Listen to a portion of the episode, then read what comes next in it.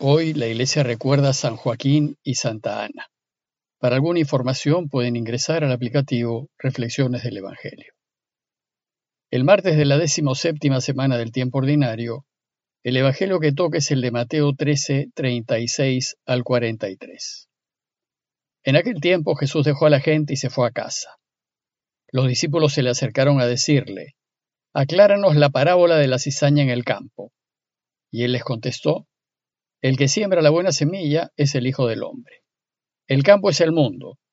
La buena semilla son los ciudadanos del reino. Las cizañas son los partidarios del maligno. El enemigo que la siembra es el diablo.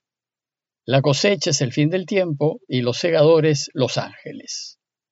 Lo mismo que se arranca la cizaña y se quema, así será el fin del tiempo. El Hijo del Hombre enviará sus ángeles y arrancarán de su reino a todos los corruptos y malvados, y los arrojarán al horno encendido. Allí será el llanto y el rechinar de dientes. Entonces los justos brillarán como el sol en el reino de su Padre. El que tenga oídos, que oiga. Jesús ya nos ha contado cuatro parábolas acerca del reinado de Dios.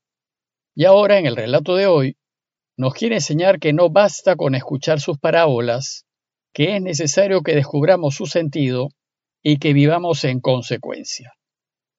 Esto lo hacemos aplicando la parábola a las diversas situaciones de la vida, siguiendo la lógica de las comparaciones. Así como, así también. Por ejemplo, así como un sembrador sale a sembrar, así también Jesús sale a anunciar el mensaje del reinado de Dios. Necesitamos pues aprender a ver más allá de la historia que describe la parábola y aprender a relacionar la historia de la parábola con el reinado de Dios y con nuestras propias vidas.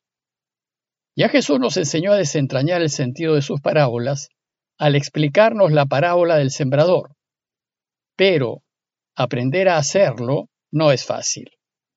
En el relato de hoy, Mateo nos dice que después de contarles las parábolas del trigo y la cizaña, y la del grano de mostaza y la levadura, dice el texto que Jesús dejó a la gente y se fue a casa.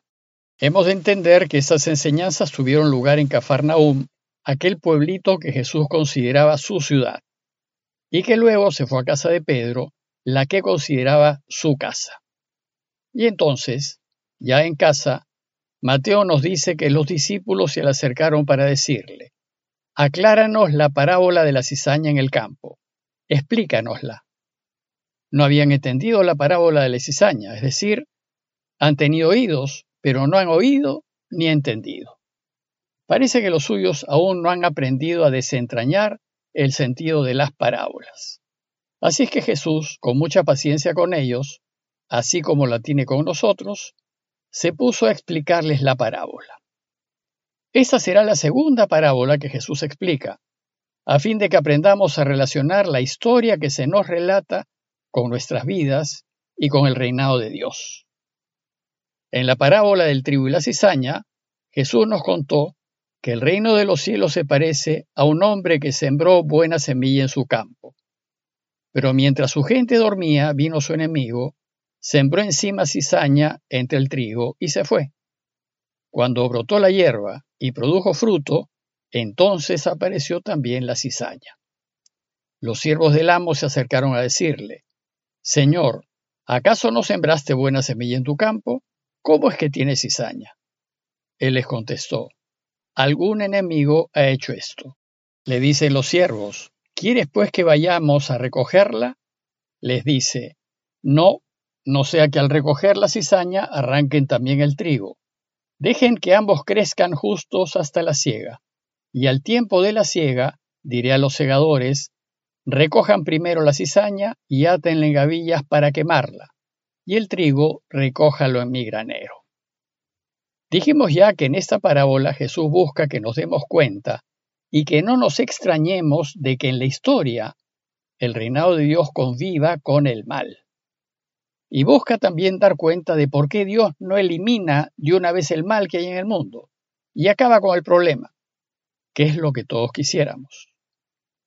Entonces, ya en casa, Jesús les da las claves de lectura para que los suyos puedan entender la parábola y les dice, El que siembra la buena semilla es el Hijo del Hombre, es decir, Jesús mismo. Él es el sembrador que ha salido a sembrar. Pero esta vez nos dice que la buena semilla no es su mensaje, como lo fue en la parábola del sembrador. Esta vez, la buena semilla somos los ciudadanos del reino, los que Él ha invitado y todos los que desean vivir de modo que permita que Dios reine. Es decir, somos nosotros, los que queremos vivir nuestras vidas a la luz de la verdad y de la justicia. Después nos dice que el campo es el mundo. Jesús nos siembra en el mundo, es decir, nos envía al mundo a que anunciemos la buena noticia del reinado de Dios. Y lo que debemos hacer es esparcir la buena noticia del reino en el mundo entero. Pero nosotros, que estamos en el mundo, debemos no solo anunciar el mensaje de Jesús, sino también ser testimonio, ser ejemplo de cómo hay que vivir para que Él reine. Pues es así como procede toda buena semilla.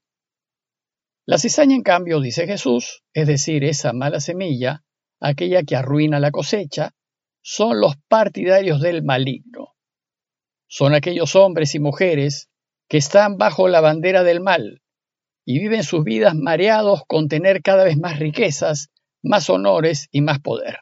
Estos son los que solo se interesan por ellos mismos y no se preocupan del bien de los demás.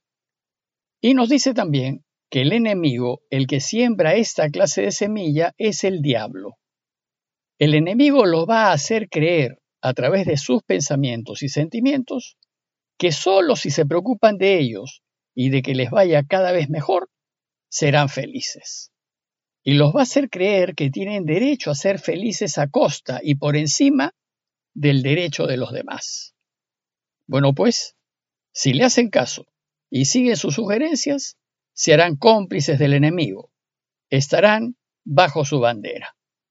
Y tal vez lleguen a tener muchos bienes y poder, pero vivirán una vida de soledad y de tristezas que desgraciadamente terminará mal, pues todo lo que empieza mal, termina mal.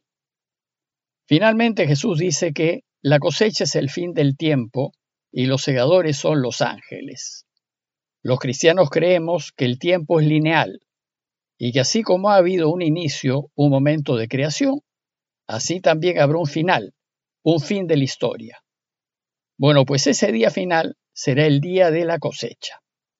En ese momento, al final de los tiempos, alcanzaremos la justicia total y definitiva.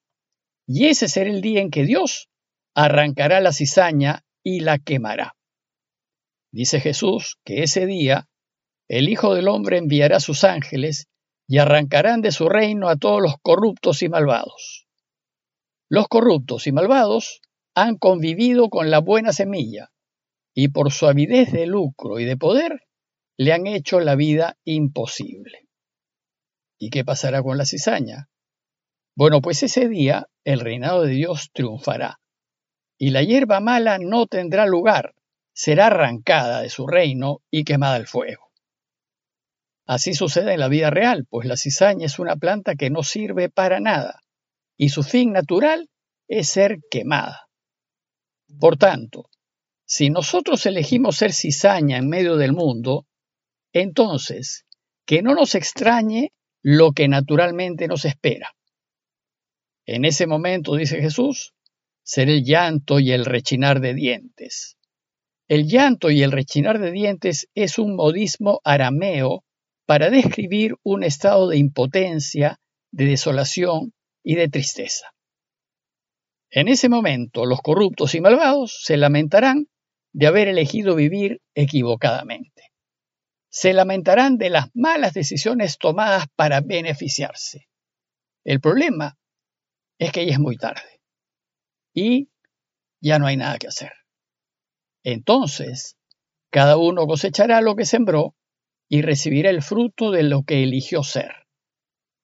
Recordemos que Dios no castiga, Él no desea que terminemos como termina la cizaña, pero si nosotros no queremos ser buenas semillas sino cizaña, Dios no lo puede evitar. Él no puede ir en contra de nuestra voluntad, ni nos puede obligar a hacer lo que no queremos. Si elegimos vivir como cizaña, somos nosotros los que elegimos terminar como cizaña. Pero también podemos elegir ser buena semilla. Podemos elegir ser personas de bien, personas para los demás, es decir, podemos elegir ayudar a Dios a reinar. Si lo hacemos así, ese día, dice Jesús, los justos brillarán como el sol en el reino de su Padre. El resultado de haber elegido ser buena semilla será la absoluta y total felicidad. Por tanto, nuestro futuro dependerá de las decisiones que hoy tomemos. Ojalá decidamos bien y elijamos actuar como buena semilla, a pesar de que tal vez no tengamos el brillo aparente y superficial de la mala hierba. Por último, Jesús termina su explicación diciéndonos, el que tenga oídos que oiga, es decir, ojalá prestemos atención a lo que nos dice. Ya conocemos las consecuencias de una mala decisión nuestra. Por tanto, pensemos bien y elijamos correctamente. Elijamos vivir como Dios quiere que vivamos y seremos felices. Como conclusión, los invito a pensar en la clase de semilla que somos. Tal vez deseamos ser solo buena semilla, pero descubrimos que tenemos algo de cizaña. Sin embargo, podemos ser pura buena semilla y serlo depende de nosotros y de las decisiones que tomemos en la vida. Sabiendo pues que la felicidad nos la jugamos en las decisiones que cada día tomamos, pidámosle a Dios su gracia, para que en todo momento elijamos ponernos siempre de su lado, aunque ello signifique que no tendremos lo que otros puedan tener, pero sabiendo que si lo elegimos, Él nos hará felices. Parroquia de Fátima, Miraflores, Lima.